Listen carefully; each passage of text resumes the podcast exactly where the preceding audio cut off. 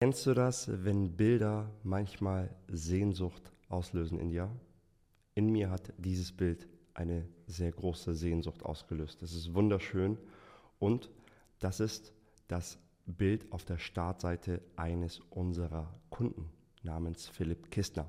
Er ist Architekturfotograf und hat sich zu einem Interview mit uns bereit erklärt. Philipp Kistner ist Kunde unserer DBO-Beratung, bei der wir Selbstständigen dabei helfen, ins Unternehmertum zu kommen. Und während der Zusammenarbeit hat er zwei Mitarbeiterinnen eingestellt, hat Prozesse aufgebaut und sein Angebot als Architekturfotograf so erweitert und es an die heutige Ökonomie und die heutige Marktzeit angepasst.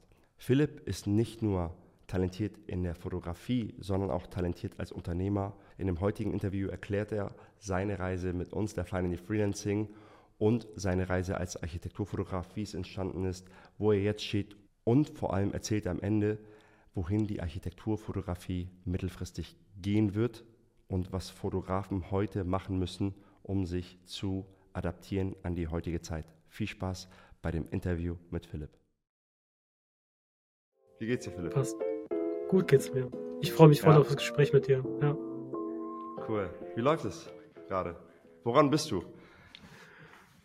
Ich war längere Zeit nicht ähm, in den QAs. Ich habe eine kleine Pause eingelegt. Ich mhm. weiß nicht, ob du es mitbekommen hast. Wir haben Nachwuchs bekommen. Oh, Glückwunsch. Genau, Mann. genau. Äh, 28.04. Eine gesunde kleine Tochter. Wir haben uns richtig gefreut. Schön.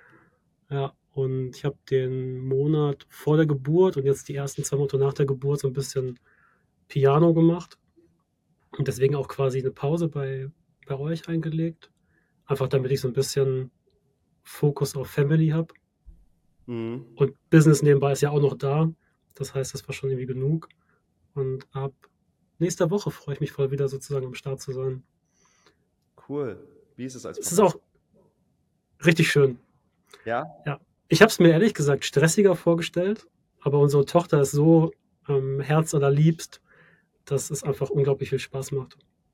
Schön. Wie heißt sie? Fine. Das ist Fina. die Kurzform von, nee, Fine, das ist die Kurzform von Josephine. Ah, Fine. Schön. Ja. Glückwunsch, genau. herzlichen Glückwunsch zum Vater Danke, sein. danke. Ich ja. habe noch irgendwas lose in Erinnerung mit einem Haus auf ein bisschen weiter draußen irgendwie. Äh, da war irgendwie auch was. Hat sich da was ergeben oder erinnere ich das falsch? Nee, du erinnerst das sogar richtig. Ähm, wir wohnen in so einer ganz schönen, in so einem ganz schönen alten, denkmalgeschützten Stadthaus und wollten das gerne kaufen, oder würden es mhm. immer noch gerne kaufen, sind aber weiter mit dem Vermieter im Gespräch. Das ist, ähm, ja, man muss ein paar Sachen rechtlicher Art abklären und das ist einfach ein langer Prozess, der dauert und zieht sich auch noch ein bisschen. Ähm, einen richtigen ja. Fortschritt gibt es da nicht, aber es ist auch nicht schlimm, wir wohnen da einfach und das ist ja total schön und wir sind da happy. Ob jetzt cool. zum Kauf oder zur Miete ist eigentlich egal. Nice. Ähm, ja, danke, dass du dir die Zeit nimmst für das Interview. Wir ja. sind jetzt eben so soft reingestartet. Für alle, die zuhören und zuschauen, stell dich doch einfach mal kurz vor, wer bist du und was machst du genau? Okay, also ich bin Philipp Kistner. Ich bin Architekturfotograf. Das mache ich schon relativ lange, seit etwa über zehn Jahren. Das heißt, ich fotografiere Projekte aus der Baubranche für Firmen aus der Baubranche. Das heißt, so ein klassischer Auftrag wäre bei mir, ein Architekt baut eine, sagen wir mal, eine Luxusvilla um oder baut eine Luxusvilla neu, braucht richtig gutes Bildmaterial für sein Referenzmarketing, um zum Beispiel auf Instagram neue Kunden anzusprechen oder um mit dem Projekt in Fachzeitschriften reinzukommen. Und genau dafür erstelle ich halt super hochwertige Bilder, mittlerweile auch Videos und ähm, sozusagen Short-Content. Cool. Ja. Warum, oder ich frage das einfach mal, ich habe noch ganz viele andere Themen äh, zur Seite. Warum will so jemand, dass sowas in eine Fachzeitschrift ist? Also bin ich dann der Architekt, der das Objekt gebaut hat und möchte das als Referenz für meinen Namen in eine Fachzeitschrift bringen oder will ich das in eine Fachzeitschrift bringen, weil das Ding verkauft werden soll? Aber in der Regel ist es ja schon verkauft, wenn ich es schon gebaut habe für jemanden. Nee, das Thema Verkaufen ist ganz selten. Der Grund, warum man mich beauftragt, weil ich sag mal, das sind ja keine Makler. Ein Makler möchte sagen wir mal, ein Haus fotografieren lassen, schnell verkaufen und zum nächsten Objekt weiterziehen. Ein Ja. Architekt hat in der Regel, oder im Grunde haben alle Firmen aus der Baubranche ein anderes Anliegen. Das Mhm. Anliegen ist einerseits, man braucht gutes Material, um überhaupt potenziellen Bauherren zu zeigen, was man bauen kann. Weil diese Gebäude sind ja nicht öffentlich zugänglich. Die wenigsten werden diese exklusive Villa jemals im echten Leben sehen. Das heißt, wenn du Mhm. irgendwie Reputation aufbauen willst, musst du das Objekt zeigen. Wenn du jetzt ähm, dir überlegst, dass es so verschiedene Marketingkanäle gibt, könnte man sagen, man möchte in eine Fachzeitschrift kommen. Das ist attraktiv, um zum Beispiel neue Mitarbeiter anzusprechen.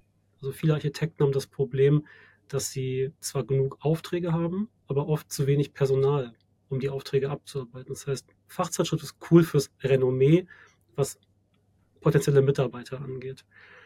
Ähm, dann gibt es Publikumszeitschriften, die sind interessant, weil man damit eine breite Öffentlichkeit anspricht, wenn man zum Beispiel an schöner Wohnen denkt. Und dann gibt es im Warum will ich Grunde, die breite Öffentlichkeit ansprechen als Architekt? weil du dir ein Renommee aufbauen willst, dass du für bestimmte Bauwerke sozusagen Ansprechpartner bist. Okay. Mhm. Ja. Und zu guter Letzt ist es so, dass es einfach auch Eindruck macht, wenn du zum Beispiel in einem richtig schicken Bildband vertreten bist. Wenn du in einem Bildband, sagen wir mal, 100 schönsten Einfamilienhäuser Deutschlands, dein Projekt siehst und dann quasi bei einem, sagen wir mal, bei einem Gespräch mit einem neuen Kunden sagst, schau mal hier, wir haben gerade eine Auszeichnung gewonnen, schönstes Einfamilienhaus Deutschlands. Dann ist sehr viel schon gesagt, wenn das Buch auf dem Tisch liegt. Krass. Das ist ganz viel Renommee und ganz viel Reputation. Was sind das für Leute, die sich solche Häuser kaufen? Ich bin immer so total neugierig. Ich frage mich dann immer, äh, Architekt, ja, sie hat mir auch Selina auch letztens einen Clip geschickt, wo sie mir so ein Haus im Umland von New York an einem Hang gezeigt hat von einem Architekten, wo man auf so einen, auf so eine, auf so einen kleinen See, auf so eine Schlucht runterschaut mit so einem kleinen Wasserfall. Und dann hat man Mhm. auf der Auffahrt einen neuen Elva gesehen und einen Range Rover und ich dachte, und dann meinte er, ja, das ist hier eine ganz junge Familie. Und ich war so, was sind das für Leute, die dort leben? Was machen die beruflich? Wie, wie sind die so drauf? Hast du da überhaupt Zugang zu? Ja, ich habe zu den Eigentümern nicht ganz so viel Kontakt wie zu den Architekten. Ich kann aber sagen, das ist ganz unterschiedlich. Also ich hatte letztens ein Haus von einem ähm, IT-Unternehmer dabei, den habe ich selber nie kennengelernt. Der war immer, der war immer im Urlaub, als wir fotografiert haben. Mhm. Dann hast du manchmal Leute aus der, aus der Industrie, die zum Beispiel große Unternehmen haben oder die Firmen verkauft haben und deswegen Mhm. durch den Exit ganz gut dastehen und einfach sagen, die Projekte sind so schön, wir haben irgendwie eine Vision, wir wollen ein richtig tolles Haus bauen. Du hast auch, klar, irgendwie junge, erfolgreiche Geschäftsführer. Das kann ganz unterschiedlich sein. Ähm, Ja. Es ist aber auch nicht nur auf, auf einen privaten Wohnungsbau oder Villenbau beschränkt. Es kann ja auch sein, dass ein Unternehmen ein neues Bürogebäude baut und du hast dann mit der Marketingabteilung zu Ja. tun. Ja, es ist, ist echt unterschiedlich. Ja, es ist aber jetzt nicht der typische, das soll jetzt nicht herablassend klingen oder so, aber das ist jetzt nicht der typische Mittelstand, der seinen Job hat, der sich da so ein, in dem Magazin die 100 schönsten Häuser. Nee, eigentlich nicht. Das ist schon eine relativ enge Geschichte. Und das ist wahrscheinlich, dass da Top 0,5 Prozent der Ja, deutschen Bevölkerung sowas überhaupt kann. Und ich Ja. staune selber nicht schlecht, wenn ich die Objekte sehe. Also ich bin ja. selber total geflasht. Wo sind die Ich komme aus einfachen Verhältnissen. bitte? Wo fängt sowas an, so ein Projekt preislich und bis wohin geht es? Also ich würde sagen, ich bin selber immer ganz überrascht. Ich habe es ja gerade gesagt, ich komme aus einfachen Verhältnissen und viele Architekten sagen mir, unter einer Million geht eigentlich gar nichts. Und ich würde dann sagen, so ab zwei fängt es an, interessant zu werden. Viele Sachen, die ich sehe, sind aber auch in Richtung fünf, sechs, sieben. Hm. Ja, witzig. Also Wobei ich über die finanziellen Verhältnisse gar nicht so gut immer Bescheid weiß. Ja, Ja. ich bin in der Realität angekommen. Also damals konntest du für 300.000, 400.000 ein gutes Haus allein- und jetzt musst du schon auch knapp eine Million im Umland von Hamburg hinlegen, um irgendwie ein freistehendes Haus zu bekommen. Sonst musst du dich, wenn du bei einer halben Million bist, hast du ein Reihenhaus mit 150 Quadratmeter Wohnfläche und irgendwie 400 Genau. Meter Grundstück, vielleicht hast du noch einen Garten hinten und dann that's Genau. it. Also das ist mittlerweile hat sich das auch extrem verändert, finde ich. Ja, absolut. Und es soll auch nicht so klingen, als wären die Häuser nicht spannend. Also ich glaube, gerade aus einer Doppelhaushälfte oder aus einem, aus einem Reihenhaus kann man unglaublich schöne Entwürfe machen. Also da kann man richtig was rausholen, ohne jetzt ähm, so pompös und im Luxus zu Ja. schwelgen. Aber es ist natürlich nicht das, was quasi ich sag mal, in, in das schöner Wohnmagazin reinkommt oder in die 100 Ja. schönsten Villen. Ähm, Ja, weil es halt eben dann doch ein, einfach bodenständiger und normaler ist. ja. Ähm, ich weiß, als wir angefangen haben zusammenzuarbeiten, Mhm. war ich total geflasht von einem Bild von dir auf deiner Startseite. Ich glaube, das war ein Bild, ähm, ich weiß gar nicht, ob es noch drauf ist. Ist es noch drauf? Ja, ist noch drauf. Wie, wie heißt deine Website? philippkistner.com. Genau, philippkistner.com. Als ich darauf gegangen bin, habe ich dieses Bild dieser Villa gesehen, die eine, ich finde immer, also das grenzt bei dir, das ist schon Kunst bei dir, fast eher als wirklich jetzt nur, weil es wird zur Kunst, meiner Meinung nach, wenn es anfängt, eine Sehnsucht in einem auszulösen. Es macht was mit dir. Das ist so ein bittersweet, das ist so, eine Sehnsucht hat sie mir ausgelöst. Ich war Mhm. so geflasht von dem Bild und habe immer jemand gesagt, guck mal hier, mit dem arbeite ich jetzt guck mal, das eine Bild, das er geschossen hat, das ist so krass, das ist so krass. Und ich habe es einem Freund von mir gezeigt, Alex Bach heißt der, mit dem ähm, war ich damals viel skaten, habe viel mit dem auch rumgehangen und der sagte, ich kenne den, ich bin in seinem Newsletter, ich finde seine Arbeit total toll. Und das fand ich so witzig, wo ich so dachte, krass, äh, du bist schon in diesen Kreisen, bist du schon ein Name. Ich weiß, dass du immer sehr humble bist, aber es ist so, dass man dich schon kennt in den Kreisen, oder? Vermutlich ja. Ich mache das ja auch schon lange. Ähm, wird mir jetzt schwerfallen zu sagen, ähm, super bekannt, aber ich glaube, ich habe tolle Kunden, ich habe tolle Projekte dabei, ich habe eine relativ gute Präsenz, was so, was so Newsletter und Social Media angeht. Klar ist noch ausbaufähig, kann ich aber gleich ein bisschen was zu erzählen. Ja. Ähm, ja, Wie lange machst du das schon? Selbstständig gemacht habe ich mich, wenn ich mich nicht täusche, 2008. Das war im Mhm. ersten Semester von meinem Studium. Ähm, aber halt so nebenbei. Einfach um das Studium zu finanzieren, weil es irgendwie Spaß gemacht hat und weil ich durch Zufälle die ersten Kunden bekommen habe. Ähm, ich habe dann bis 2012 einen Bachelor in Fotografie gemacht und habe so zum Ende vom Bachelor gemerkt, dass ich eigentlich immer mehr fotografiere, also als Job und immer weniger sozusagen Zeit als Student hatte. Habe dann aber trotzdem noch einen Master gemacht und den aber eher berufsbegleitend. Ich ähm, weiß heutzutage gar nicht, ob es ein Fehler vielleicht war, weil es fragt schon niemand danach, ob du den Master hast oder nicht. Ähm, jetzt habe ich ihn aber und freue mich auch drüber und das war schon alles okay. Es fragt niemand danach, sagtest du? Nee, es fragt niemand Ja. danach. Deswegen, äh, ich wollte gerade sagen, ich dachte, es fragt schon jemand danach, dann hätte ich mich gewundert, weil ich bin auch der Meinung, dass äh, gerade in den Branchen, in denen du unterwegs bist, so, Nee, Ja. da zählt Referenz und persönliches Netzwerk und ja, ob du irgendwie als Mensch auch sympathisch bist und ob man gerne mit dir arbeitet. ja, Also insofern lange. Ich habe jetzt, würde ich sagen, 15 Jahre Berufserfahrung, obwohl ich erst 35 bin. mhm. Ähm, demnächst sind wir bei Projekt Nummer 1200. Klar krass. sind auch ein paar private Projekte dabei, die man fotografiert hat, aber es ist schon viel Pensum und viel Erfahrung gewesen letzte Ja. Jahre. Okay. Und hast du schon immer diesen Bereich gemacht, Architekturfotografie, oder bist du dazu gekommen dann irgendwann? Ähm, ganz am Anfang, also als ich Fotografie noch als Hobby betrieben habe, habe ich meine Mhm. Freunde beim Skaten fotografiert. Sieht man vielleicht Deine heute nicht mehr, Freunde? dass ich ein, eben, nee, meine Freunde beim Skaten Hast du fotografiert. deine Freunde? Ich dachte, deine Freunde. Ja, ja, nee, nee, okay. nicht meine Freundin. Nein, nein, ich bin ähm, früher super gern Skateboard gefahren und habe Mm. da einfach, keine Ahnung, Kamera mitgenommen und Schwarz-Weiß-Bilder gemacht von meinen Kumpels. Es hat super viel Freude bereitet. Ähm, zur Anfangszeit vom Studium habe ich dann bei einem der tollsten Architekturfotografen, meiner Meinung nach, ein Praktikum gemacht. Es war Thomas Riele und ähm, war quasi so sein, sein Assistent, sein, erst sein Praktikant, dann sein Assistent, dann waren wir irgendwie eher befreundet. Er ist aber leider recht früh gestorben vor ein paar Jahren. Mhm. Und das hat aber bei mir so die Freude an Architektur und Design und Inneneinrichtung sozusagen erweckt. Ja. Ja. Und dann bist Und- du dabei geblieben. Ich bin dabei geblieben. Ich habe aber immer auch, ich sag mal, ein paar Porträtjobs gemacht. Weil du hast häufig Situationen, wo quasi so deine Fähigkeit als Architekturfotograf gebraucht wird, aber ein Kunde zum Beispiel sagt, naja, wir haben ein neues Werk gebaut, eine neue Produktionsanlage, wir brauchen noch ein Porträt vom Geschäftsführer mit dazu.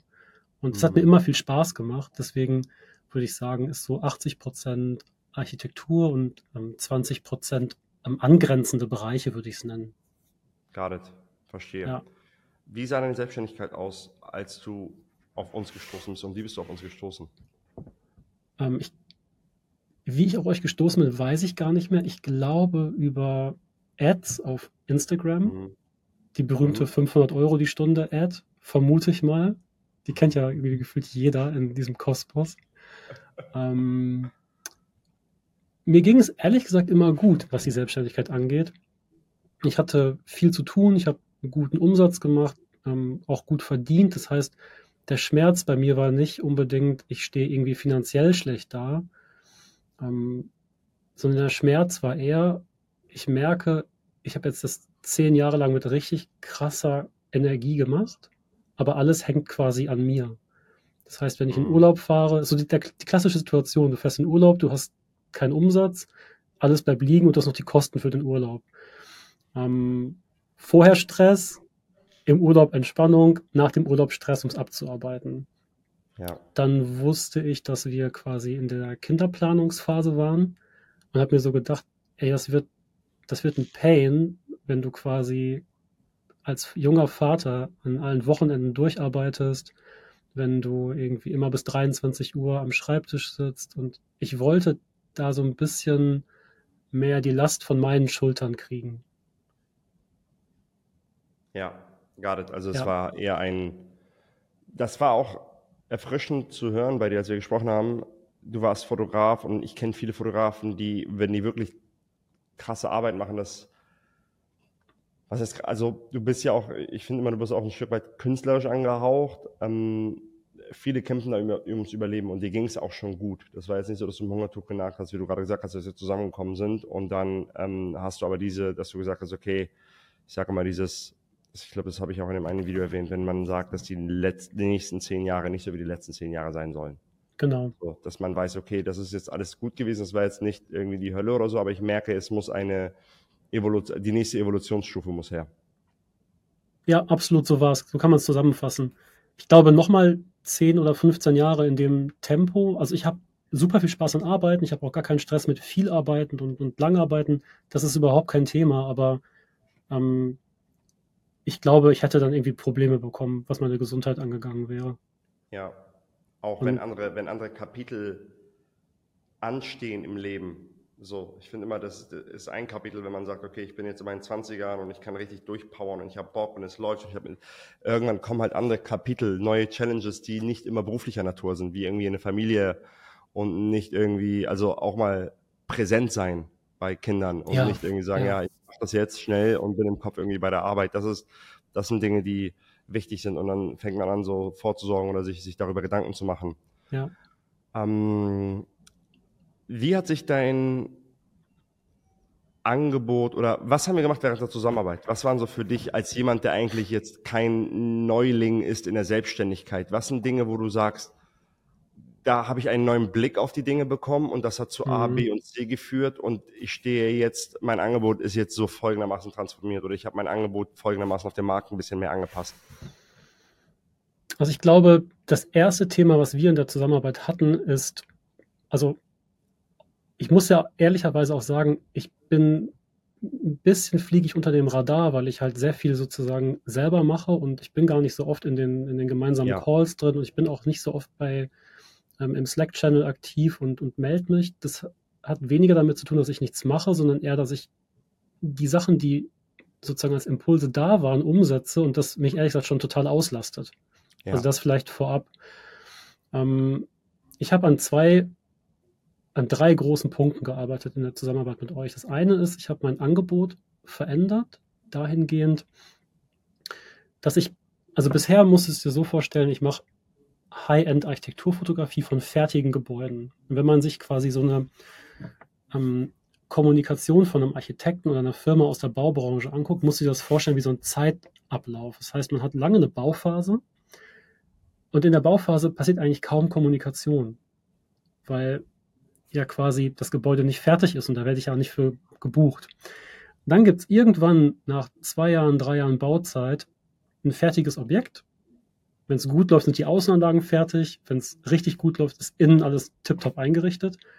Dann komme ich, mache 20 coole Bilder und die sitzen und die haben richtig, richtig schönen Style. Dann geht der Architekt damit kurz in die Kommunikation, versendet die meinetwegen über den Newsletter, kommt in ein paar Zeitschriften rein. Und dann war es das aber auch wieder. Dann hat er quasi erstmal lange Kommunikationsstille, weil ja das nächste Projekt vielleicht noch ein bisschen Zeit braucht, bis es fertig wird. Ähm, wo ich jetzt hingehe in Zukunft, ist, dass ich quasi auch diese ganze Zeit des Baus besser mit betreue. Das heißt, man könnte ja überlegen, ob man ganz am Anfang zum Beispiel einen Interviewfilm mit dem Architekten, in dem man erstmal diese architektonische Vision kommuniziert. Das heißt, da wäre erstmal ein neues Medium, nämlich Film. Da wäre auch noch gar kein fertiges Objekt, aber man könnte ja eine Idee kommunizieren. Gibt es vielleicht irgendwie einen besonderen Aspekt? Ähm, besonders nachhaltige Materialien? Gibt es irgendwie weiß ich nicht, was eine konstruktive Herausforderung. Hat man irgendwas neu gemacht, was vorher noch nie gemacht wurde? Und das sind ja Dinge, die lohnen sich total zu kommunizieren. Einerseits, um sein Büro zu positionieren, andererseits aber auch, um für Mitarbeiter attraktiv zu werden. Ist ja cool, wenn du an schönen Projekten arbeiten kannst. Und dafür jetzt ein Angebot zu kreieren, ähm, was sozusagen diese ganze Spanne von, von erstem Entwurf bis zur Fertigstellung des Gebäudes abdeckt, da habe ich an an vielen Stellen mit euch zusammengearbeitet. Cool. Ich würde jetzt sagen, ich bin in den letzten Zügen, bauen gerade die Website um ähm, und kommunizieren das jetzt auch bald öffentlich, dass es in die Richtung geht. Warum hast du dein Angebot in dieser Richtung transformiert? Ich würde sagen, ähm, einerseits, weil ich fest daran glaube, dass es sozusagen kommunikativ und visuell die richtige Strategie ist, um als Architekturbüro zu kommunizieren. Ähm, ich habe aber auch in also ganz am Anfang der Zusammenarbeit haben wir einen ähm, Business Case Report geschrieben und für diesen Business Case Report habe ich eben Zielgruppeninterviews geführt und mhm. habe ich mit vielen jungen Büros unterhalten und gefragt, sag mal, wo drückt bei euch der Schuh eigentlich? Also wo ist das, das Problem? Und ähm, viele haben gesagt, wir haben total viel Schwierigkeiten damit, diesen ähm, Hunger an Bildern und, und Content zu stillen, den Social Media hat. Wir mhm. kommen da nicht hinterher. Wenn wir quasi jedes Jahr 20 schöne Bilder machen lassen, dann haben wir genau gutes Material für zwei Wochen auf Instagram. Ja. Ja.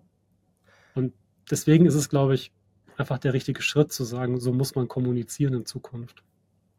Ja, der ganze, ich glaube auch so, dieser Bereich, nicht nur dieser Bereich, viele Bereiche und dieser Bereich ist eines der Bereiche, die davon betroffen sind, sind weg von das ist das Endergebnis, sondern vielmehr von dokumentiere die Reise dahin. Ja. Wie sieht das aus? Nehme Leute da mit hin. So wirklich ja. Äh, fessel Leute und ähm, es wird Leute geben, die sich das dann halt alles anschauen. Das, das zahlt auf so viele, weil dann hast du alle Dinge, die du gerade auch vorhin erzählt hast, warum jemand in so einem Magazin abgebildet werden möchte. Sei es Employer Branding, sei es seine Marke zu schaffen, das schafft er, indem er halt diese Reise dokumentiert. Und genau. indem man, indem man das, das, das, das ja schön porträtiert und sagt, guck mal, so ist der Start, dann sind wir in die Phase und dann geht mal was schief, weil irgendwie, keine Ahnung, Holzpreise während der Bauphase hochgegangen sind. Man muss improvisieren und was anderes machen und, und äh, ich glaube, ich kann mir vorstellen, äh, sowas, die Branchen, in denen ich so unterwegs bin, ist natürlich Speerspitze dafür, so Unternehmertum, viel Marketing, viel aus den Staaten da.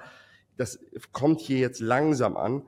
Und ich mhm. glaube, die Leute, die diese Sachen, dieses Prinzip verstanden haben und auf andere Branchen als erste anwenden, werden mit auch die Gewinner der New Economy sein, weil wie viele Architekturbüros machen das? Und die, die das machen, sind halt sichtbar. Es machen extrem wenige. Und die, die es machen, sind meistens richtig große Büros und davon gibt es halt, ja gut, eine Handvoll wäre deutlich zu wenig geschätzt, aber ähm, also die wirklich großen Büros machen natürlich eine tolle Kommunikationsarbeit, haben aber auch einfach ein großes Team, das das abdeckt. Und kleine Büros machen natürlich viel selber und das ist auch toll und damit kannst du auch eine Menge erreichen. Und aber ich glaube, da gibt es einfach viel Potenzial, um, um wirklich spannenden Content zu haben ja. und tolle Geschichten zu erzählen. Und der Punkt ist ja am Ende auch, viele Bauvorhaben sind einfach auch erklärungsbedürftig, weil man sieht oft an der reinen Gebäudehülle, gar nicht, was an, an Ideen und an Herausforderungen dahinter steckt. Und ich ja. glaube, wenn man diese Geschichten erzählt, macht man auch Architektur für eine viel breitere Masse greifbar man kann so eine Begeisterung dafür schaffen. Ja, ja. Ne? Finde ich auch. Man bekommt immer so das Endergebnis vorserviert, aber man weiß gar nicht, wie jemand hat improvisieren müssen und ja. was man hat alles machen müssen, damit dieses Objekt überhaupt da jetzt stehen kann. Genau, ich finde, das mhm. ist ein bisschen wie bei einem E-Auto. Ähm, ich finde die meisten E-Autos nicht so sonderlich schön, so von meinem persönlichen Geschmack her. Wenn ich aber mhm. überlege, dass quasi viel an der Karosserie so gestaltet ist, weil du eine gute Aerodynamik brauchst, dann fängt das ja an, einen anderen, einen anderen Kontext zu bekommen. Mhm. Ja, dann sagst du, okay, ja, das ist, ja, die Felgen sehen halt anders aus, weil die haben weniger Luftwiderstand und dann hast du irgendwie noch Spritsparpotenzial und das ist schon eine andere Story. Da würde auch ich dann sagen, ja, okay, aber schon cool, dass das jetzt so richtig effizient geworden ist. Ja, ja. Ja, ja da wurde ein Problem gelöst eher. Da hatte, das hatte genau. Constraints und das war nicht, mach es so schön, wie es geht, sondern das sind die Constraints, in denen man eine Sache ästhetisch machen muss oder funktional machen muss, schön. Und da, da entsteht halt da, es hat seine ganz eigene Schönheit, seinen ganz eigenen Charakter. So. Ja. Und da entsteht eine tolle Geschichte, die man erzählen kann. Mhm. Mhm. Geil. Cool. Ja. Ähm, bist du denn, hast du ein Team, bist du alleine unterwegs? Wie kommst du an deine Kunden? Wie, wie spielt sich das ab? Genau, ich hatte ja gerade gesagt, ich habe an ein paar Stellen angefangen zu arbeiten mit euch. Das eine war sozusagen, wie positioniere ich mich vom Angebot her. Das andere Thema war, ähm, baue ich mir ein Team auf oder nicht. Ich hatte ja, als ich die Sommer mit euch gestartet habe, die Situation, dass ich vollkommen ausgelastet war und eigentlich eher zu viel gearbeitet habe. Und ich habe mich extrem schwer damit getan, ähm, Mitarbeiter fest einzustellen. Das war für mich eine unglaublich große Herausforderung. Die hat mich wahnsinnig viel Überwindung gekostet, weil ich einfach immer so diese maximale Flexibilität und Freiheit und geringe Fixkosten wollte. Und ähm, aber auch gemerkt habe, dass man an manchen Stellen eben nicht mit Freelancern alles abdecken kann. Und ich habe dann um die Frage einmal kurz zu beantworten, ich habe jetzt eine Mitarbeiterin, ab August die zweite und habe damit aber schon unglaublich viel Fortschritt gemacht zu, zu letztem Jahr. Ja. Ja. Ähm,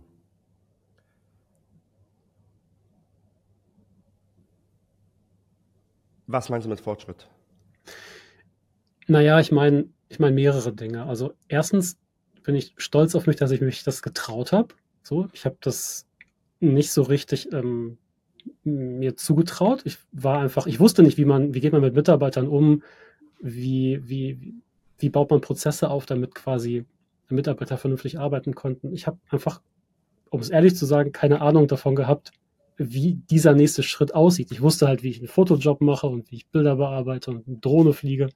Aber wie ich Mitarbeiter führe oder suche oder Arbeit abgebe, keine Ahnung. Ähm, mhm.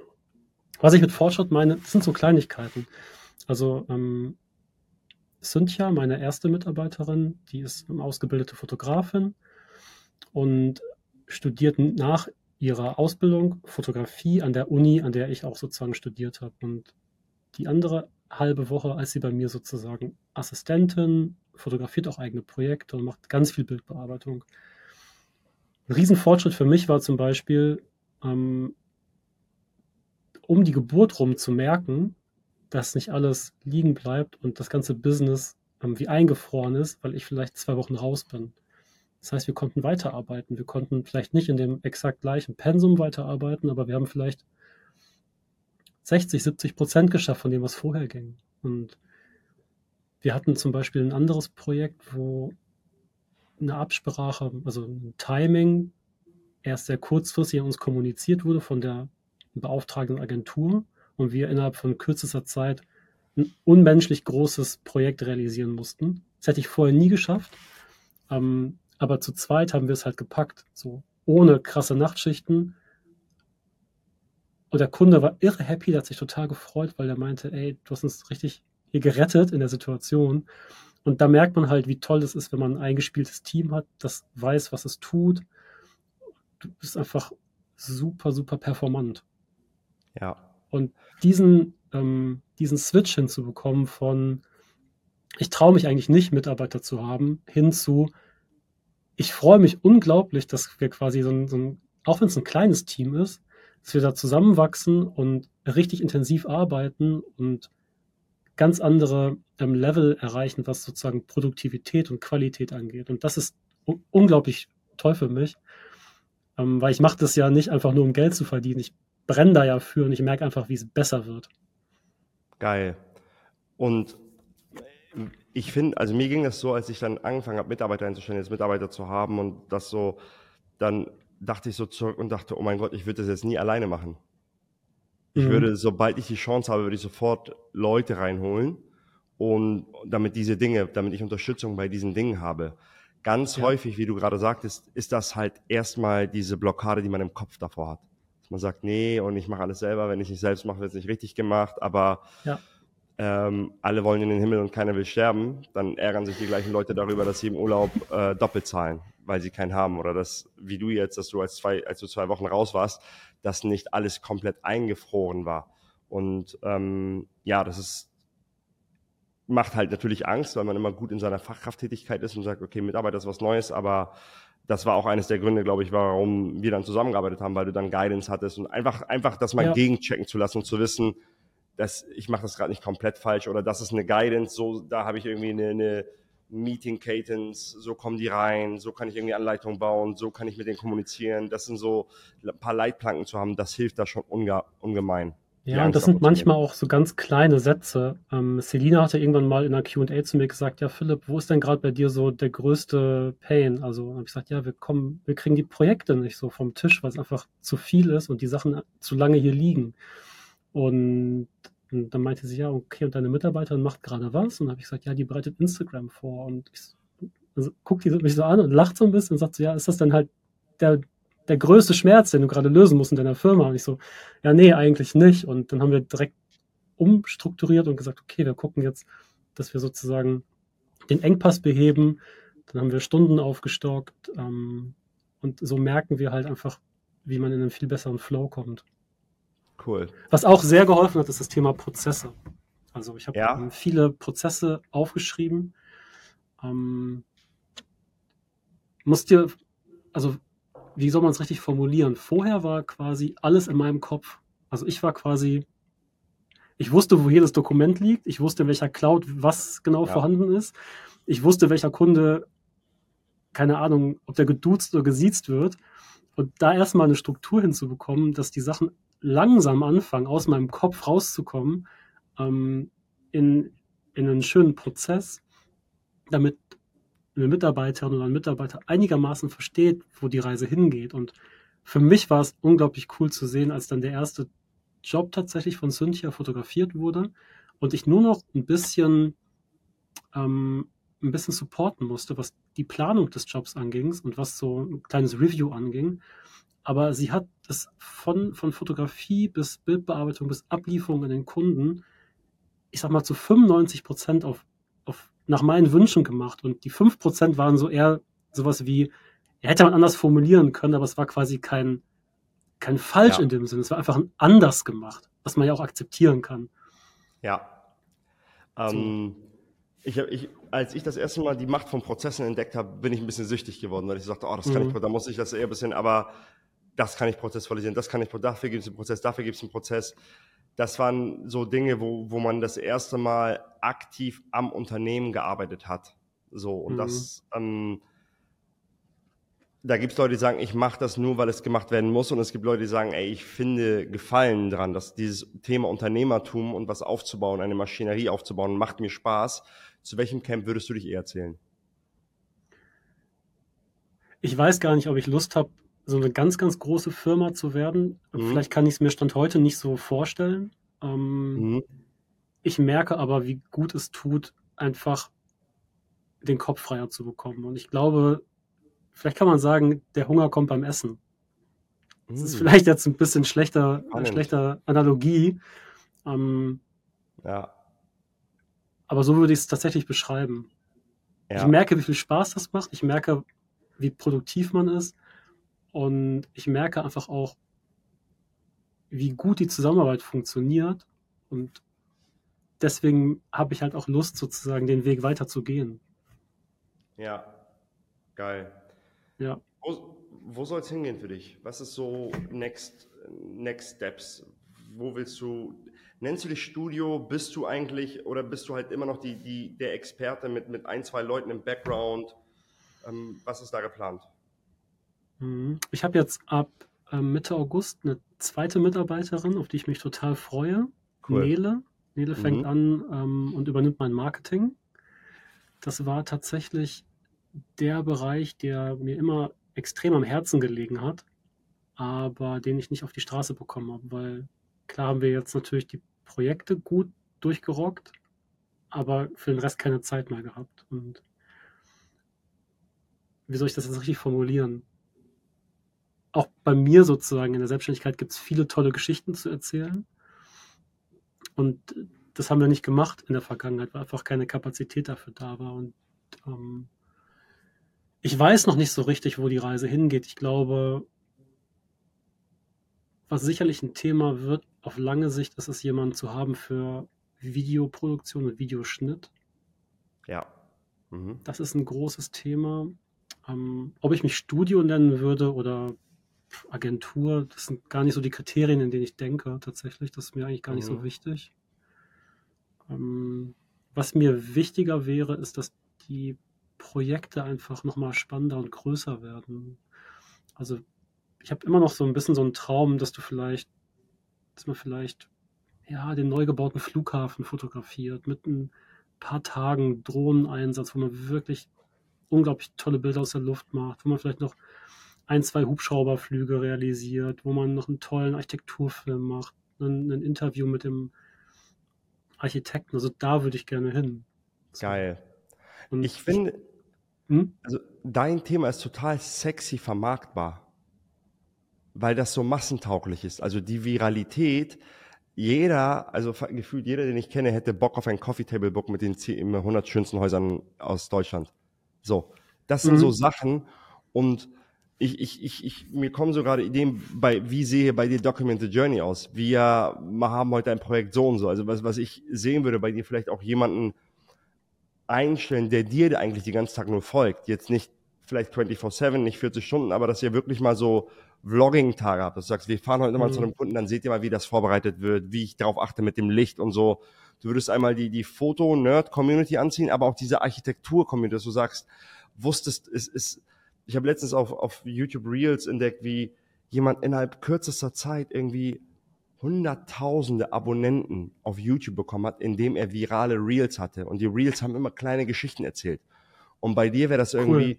wusstest du, dass es fünf Häuser in Deutschland gibt, die zu, 95, die zu 85 Prozent aus Glas bestehen. Das erste liegt da und da, das zweite liegt da und da, das dritte liegt da und da. Übrigens, das dritte habe ich fotografiert, das gibt's auf meiner Website. Da hatte ich einen Einblick so und so, das vierte da. Also ich, ich, einem, ich bin nur gerade, weißt du, ich denke nur gerade laut, aber sowas kann man, das ist halt schwer bei anderen Themen. Kann man, ich glaube, jedes Thema kann man sexy verpacken, aber dein Thema ist halt einfach. Das nicht ein, ich weiß, das klingt immer so, ist halt einfach, aber das ist so ein bisschen verpacken Porsche sexy. Der Porsche ist von sich aus schon sexy. So. Und ja, bei, es bietet unglaublich halt, viel Potenzial. Genau. Vom Thema her. Ne? Es ist, genau. es ist wenig trocken, es ist ähm, von sich aus relativ attraktiv. Es ist auch Fotografie ist ja an vielen Stellen so eine, wie so ein Türöffner. Du kannst auf einmal Dinge sehen, die du sonst nie sehen würdest. Zugang Ganz zu einem genau. besonderen Haus, zu einem coolen Werk bekommen, das du nie sehen dürftest. Und das ist per se erstmal spannend. Ja, ja. ja. Oder ich, ich, ich habe gerade total viele Content-Ideen. Ich habe ein, ich habe ein ähm, 100.000 Euro Haus ein 500.000 Euro Haus, ein 1 Million äh, Euro Haus und ein 10 Millionen Euro Haus fotografiert und das ist bei rausgekommen. Und dann sieht man die Bilder so, tick, tick, tick, tick, tick. Mhm. Und das ist, das sind Themen, die triggern. Die Leute, die ganze Kommentarspalte, alles wäre voll. Natürlich muss das zu dir passen. Ne? Du, äh, du bist jetzt kein Mr. Beast, Rampensau, der schnell spricht. Du hast eine ganz eigene Energie, aber ich glaube, man kann das genau in diese Energie packen. Und wenn du bei dir mit deiner ruhigen Stimme aus dem Off sprichst, während Bilder zu sehen sind, während Sachen zu sehen ja. sind und du das einfach begleitest, ich habe ein Haus für x Millionen in Mallorca, auf Mallorca fotografiert. Hier seht ihr die Bilder. Geil. Da kann cool. man so viel machen. Das Schöne ist ja, für all die Dinge hat man im normalen Tagesgeschäft einfach keine Zeit. Wenn man quasi selber 10, 12, 13 Stunden da sitzt und abarbeitet, dann hast du überhaupt keine, keine Chance, so einen Gedanken zuzulassen. Und ich merke einfach, dass je mehr ich abgebe, ich mehr Kapazität bekomme, um überhaupt an sowas zu denken. Ja.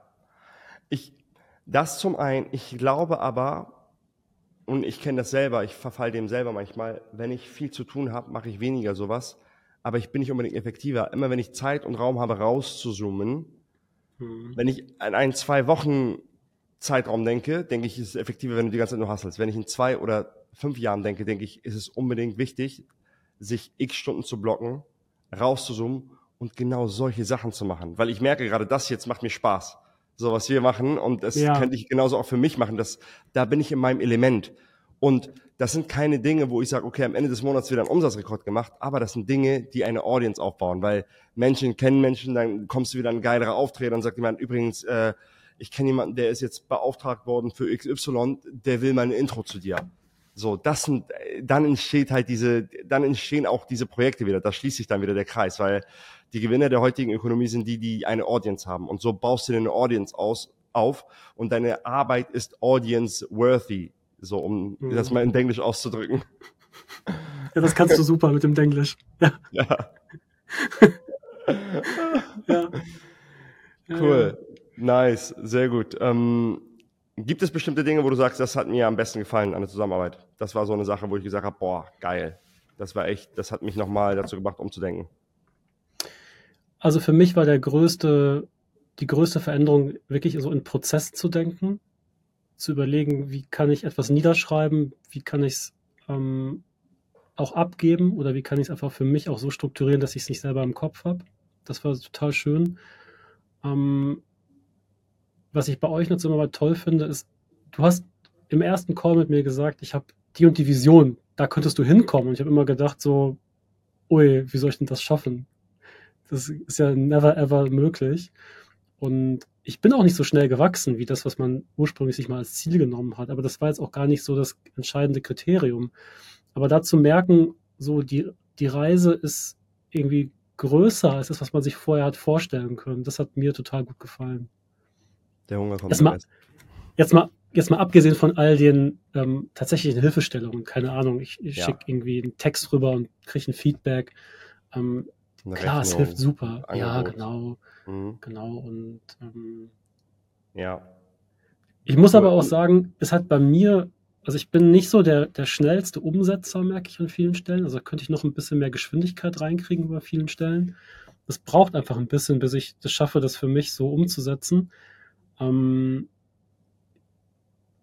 und ich habe das Gefühl, eigentlich müsste das DBO zwei Jahre lang gehen. So. Ja, das ist schon sehr dens, ne? Das ist schon sehr dens. Ähm, ja. Ich glaube, ich, wir bringen bald das Facelift raus und ich werde das nicht mehr so vermarkten, dass ich den Leuten den Druck auferlege, das von A bis Z durchzuarbeiten, sondern es wird eher einen Buffet-Charakter bekommen, dass ich sage, schau mal, wo stehst du gerade, was sind deine Engpässe, pick dir mal diese Dinge raus. Ja.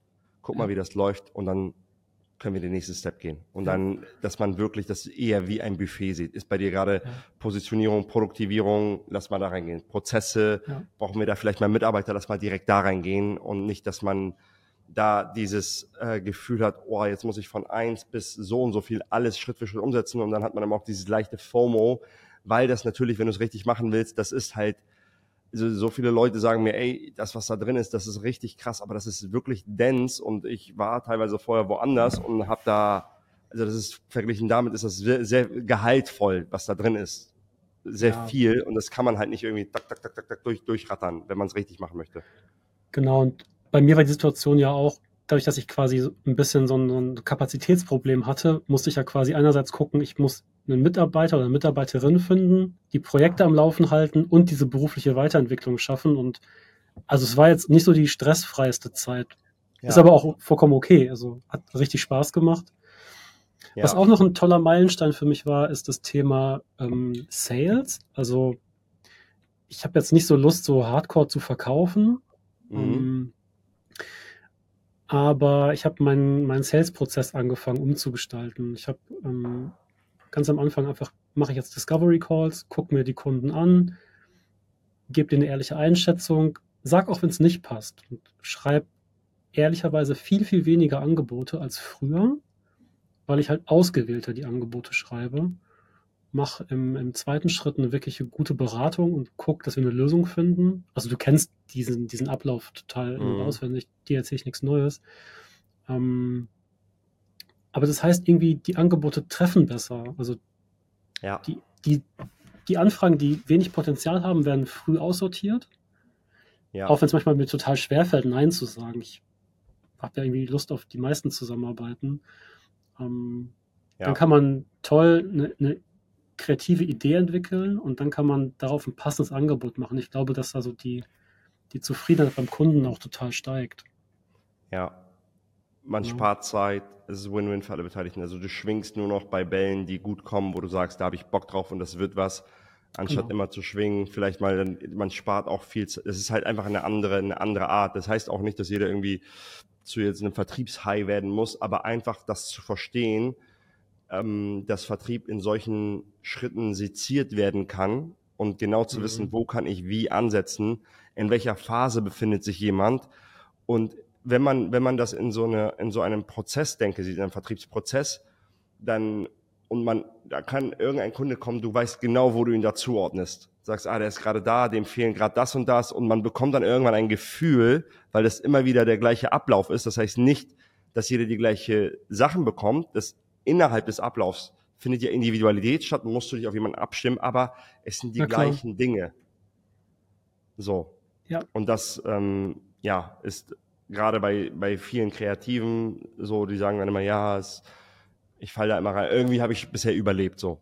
Ja, es geht aber häufig auch geiler und besser. Und eine andere Sache, weil du gesagt hast, ja, ich habe jetzt nicht irgendwie die Riesen, also ich bin umsatztechnisch nicht die Riesenschritte gegangen. Ähm, das ist, wenn man jetzt Erfolg an Umsatz misst. Aber was du gerade gesagt hast, du konntest dich zwei Wochen zurücknehmen, ohne dass eingefroren ist. Und ähm, viele oder wir neigen dazu, immer mit handfesten Dingen zu vergleichen, was weil es normal ist, weil es eine festere Sache ist. Eine KPI, eine Umsatzzahl mhm. kann sehr schnell eine KPI sein. Aber zurückgewonnene Zeit, Lebensqualität oder wie verdiene ich jetzt das gleiche Geld oder vielleicht mehr Geld, was ich vorher verdient habe, ist eine andere Art von Geld verdienen, weil das nicht mehr alles an dir hängt. So. Genau, und was man ja auch nicht vergessen darf, es ist trotzdem umsatztechnisch hat sich verbessert. Also ich habe mir die Zahlen vom ersten Quartal angeguckt und vom zweiten und das war so in etwa, ähm, manchmal sind ja auch ein paar positive Aspekte dabei, sodass die Zahlen vielleicht ein bisschen verfälscht sich anhören, aber ich habe es plus zwei Drittel in jedem Quartal gemacht zum letzten Jahr. Mhm. Was ja schon mal eine enorme Steigerung ist. Ähm, Arbeitest du genauso viel oder weniger? Eher weniger tatsächlich. Cool. So. Also zwei Drittel Steigerung zum Vorjahr und weniger arbeiten. Ja, ähm, jetzt muss man natürlich auch fairerweise sagen, ich habe auch ein paar mehr Kosten und ähm, ja. es ist alles schon, ich würde sagen, ich habe nicht den, also ich habe schon finanziell einen guten Sprung gemacht, das ja. passt. Aber ich glaube, ich habe ein gutes Fundament gelegt, das zum Beispiel nächstes Jahr nochmal ganz anders aussieht. Ja. So, weil ich sag mal, diese ganzen Veränderungen, zwei total tolle Mitarbeiterinnen kriegen. Ähm, ich würde sagen, Ende des Jahres ist auch meine neue Mitarbeiterin Nele toll einge eingearbeitet. Dann läuft auch vieles, ohne dass ich quasi ähm, alles selber steuern muss. Dann habe ich quasi alles aus meinem Kopf rausgekriegt in eine Struktur, die auch für ein Team zugänglich ist. Dann haben wir einen großen Umfang an Prozessen gebaut. Ich habe ähm, zum Beispiel auch so Kleinigkeiten abgegeben wie Buchhaltung macht der Steuerberater. Jetzt habe ich zehn Jahre lang selber gemacht. Ähm, wir haben eine Haushaltshilfe. Ich habe ein Büro mittlerweile, einen Coworking Space und nicht mehr zu Hause im Homeoffice. Und so sehr ich meine Freundin und meine Tochter liebe, aber du kannst nicht produktiv arbeiten, wenn quasi neben dir ja. ähm, dauernd gewickelt werden muss. Also ich mache das alles, ich mache das auch total mit Freude, so ist das nicht, aber ich freue mich auch einfach produktiv auf der Arbeit zu sein. Und da diese Trennung ja. herzustellen, hat halt eine ich glaube, eine sehr, sehr gute Basis und ein sehr gutes Fundament gelegt, dass man jetzt nochmal in einem anderen Modus wachsen kann. Also ich glaube, ja. ich habe dieses Jahr viel Vorarbeit geleistet. Geil. Nice. Ja. Cool. Philipp, wenn Leute mehr über dich, über deine Arbeit erfahren möchten, was ist so die beste Anlaufadresse, um mit dir in Kontakt zu treten, mir, dir sein, deine Sachen mal anzuschauen? Ach, eigentlich ganz simpel. Einfach auf die Website gehen, philippkistner.com. Da findet man viele Projekte. Die Website ist ein bisschen in die Jahre gekommen, weil keine Zeit da war, sie zu pflegen. Das ändert sich ja ab August. Instagram finde ich super. Also da poste ich viele aktuelle Projekte, also gerne über Instagram ähm, oder halt alternativ auch LinkedIn. Und einfach, wenn man meinen Namen da eintippt, wird man mich finden. So viele mit meinem Namen gibt es halt dann nicht. Geil, ich gucke gerade auf die Website. Leute, also an alle, die, die, die das Video schauen, warte, ich zeige das, ich, ich will das mal kurz, das, äh, das Bild zeigen. Das ist echt krass. Oh, das löst wieder so eine Sehnsucht aus. Ich will das Haus direkt kaufen. Ja. ich liebe das Bild auch über alles. Ich, es hat so Spaß gemacht. Das ist auf Mallorca. Eine richtig schöne Villa mit diesem traumhaften Panoramafenster und diesem Sonnenuntergang. Also. Das, also ich wäre da geblieben an deiner Stelle, wenn ich da. Also ich finde auch die Farben und hm. äh, das ist, die muss ich jetzt nicht erzählen, das ist echt krass. So die Vorhänge mit dem Gläsern, da oben das, dieser Farbton und dieser Sonnenuntergang, diese Wärme da drinnen. Boah, und auch die anderen Sachen sind echt, also man merkt, dass du echt was verstehst von dem, was du machst. Ähm, an alle Podcast-Hörer in der Videovariante seht ihr ein bisschen mehr von äh, Philips ähm, Arbeit. Das sind echt schöne, schöne Sachen, die du da machst. Danke. Geil. Danke. Vielleicht habe ich irgendwann mal ein Haus, was trustworthy, äh, was, was äh, Philip-worthy ist, um, um fotografiert zu werden von dir. Sehr, sehr gerne. Ich stehe bereit. Ja. Cool, Philipp. Ähm, gibt es irgendwas, was du an aufstrebende Fotografen da draußen droppen willst? Sachen, Erkenntnisse, wo du sagst, oh, das wäre eine Sache, die ich gerne gehört hätte damals? Muss auch nicht, ne? Wenn das aber. Ja, ich glaube, was, was ich bei vielen Fotografen mitbekomme, ist, dass so die, der Blick auf die wirtschaftlichen Perspektiven eher trüb ist und ein bisschen düster. Ähm, klar, wir haben jetzt irgendwie KI, da kann viel übernommen werden. Wir haben coole iPhones, die total tolle Bildqualität liefern, ist alles kein Thema und ich bekomme einfach von vielen mit, dass es denen wirtschaftlich nicht so gut geht und ja. will nur sagen, ähm, es ist ein toller Beruf, den man sicherlich nicht so machen kann wie vor 20 Jahren, wo man anders denken muss, aber der auch Potenzial hat. Der wirklich ähm, also auf einer kreativen Ebene Potenzial hat und aber auch auf einer wirtschaftlichen Ebene Potenzial hat. Und deswegen, ähm, ich liebe den Beruf einfach total. Mir macht das richtig Spaß. Und das würde ich gerne mitgeben. Geil. Coole Finishing Words. Ähm, ich kann das so unterschreiben. Man spürt richtig, dass du den Beruf liebst. Danke für deine Zeit, die du dir genommen hast. Danke für das Vertrauen, lieber Philipp. Ähm, es macht sehr Spaß, mit dir zusammenzuarbeiten.